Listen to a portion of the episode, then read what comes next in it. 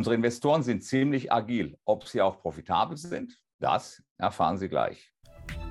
Die Börse Frankfurt Sentiment Analyse. Jeden Mittwoch als Podcast. Zum Abonnieren fast überall, wo es Podcasts gibt.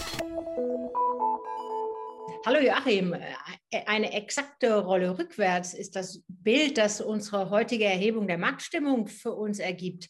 Ähm, die Neubären der Vorwoche scheinen wieder direkt auf, zurück auf die Long-Seite gegangen zu sein. Wie erklärst du dir diesen Wechsel? Ja, Eda, es ist schon bemerkenswert. Es ist ja schon die zweite Rolle innerhalb der vergangenen vier Wochen gewesen, kann man sagen.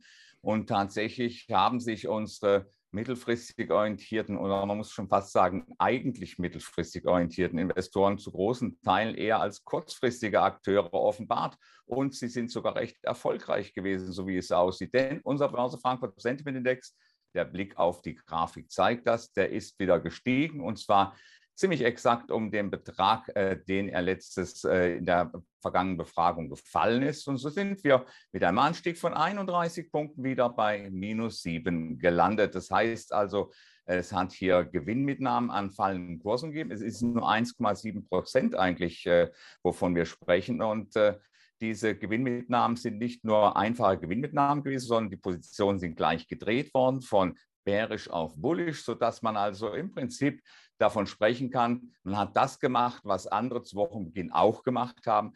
Man hat letzten Endes den Rücksetzer der Aktienmärkte dazu genutzt, um hier mit Dippkäufen wieder erfolgreich aktiv zu sein. Man ist im Prinzip auch genau dort angekommen, wo wir in der vergangenen Woche gewesen sind, nämlich 0,2 äh, Prozent fester als äh, damals, äh, als wir die Umfrage gemacht haben.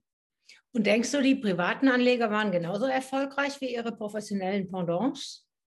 Ja, es sind natürlich nicht so viele gewesen, ne, die auf der Short-Seite sich getummelt haben. Aber auch hier äh, gab es einen Anstieg im Börse Frankfurt Sentiment Index. Zwei Drittel sind von bärisch auf bullisch gegangen, ein Drittel an die Seitenlinie. Und das ergibt der Grafik, äh, die Grafik zeigt das, einen Anstieg von minus 9 auf plus 1. Das heißt also, wir sind hier fast neutral bei den Privatanlegern.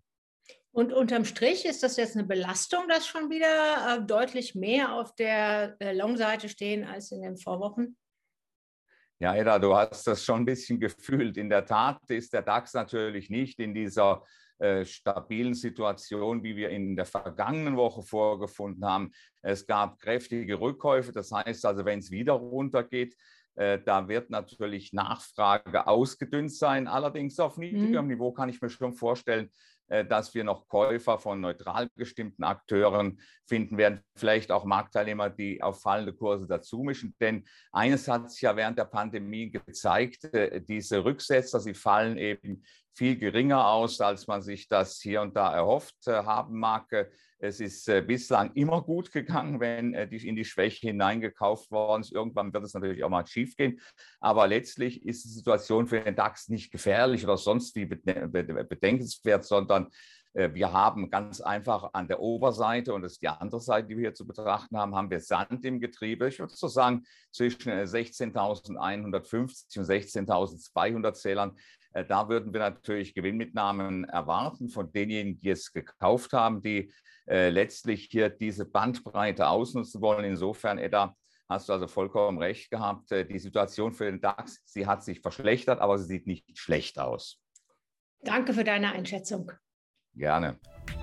Die Börse Frankfurt Sentiment Analyse. Jeden Mittwoch als Podcast.